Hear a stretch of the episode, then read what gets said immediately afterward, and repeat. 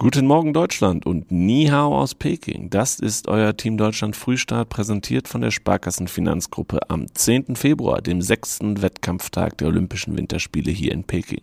Und was ihr in der Nacht schon verpasst habt, hört ihr jetzt.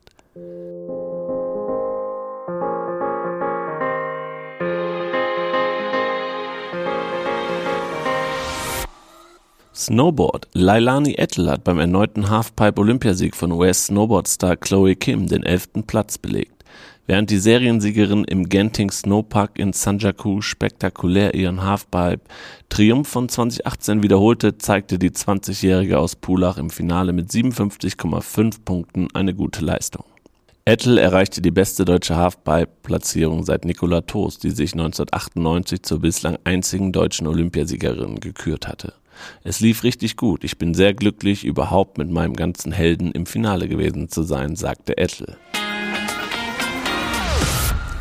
Skeleton Christopher Grother und Axel Jung haben die Hoffnung auf Deutschlands erste olympische Skeleton-Medaille bei den Männern genährt. Weltmeister Grother liegt zur Rennhalbzeit sogar auf Goldkurs. Der Oberhofer führt im Young King Sliding Center nach zwei von vier Läufen deutlich vor Jung und dem mitfavorisierten Chinesen Yan Wengang. Im ersten Durchgang war Grother in exakt 60 Sekunden ein Bahnrekord gelungen. Ski Alpin Skirennläufer Simon Jocher hat in der olympischen Kombination kaum mehr Chancen auf eine vordere Platzierung. Der Garmischer geht nach einer verkorksten Abfahrt als 16. mit einem großen Rückstand von 2,68 Sekunden auf den Norweger Alexander Amott Kilde in den Slalomlauf. Das ist sehr enttäuschend, sagte der WM-Fünfte. Beste Chancen auf Gold haben die Österreicher Johannes Strolz und Marco Schwarz, die bessere Slalomfahrer sind als Kilde. Und das war's hier vom Vormittag in China. Heute stehen noch die Entscheidungen im Snowboardcross der Männer auf dem Programm mit Paul Berg, Martin Nörl und Umito Kirchwem.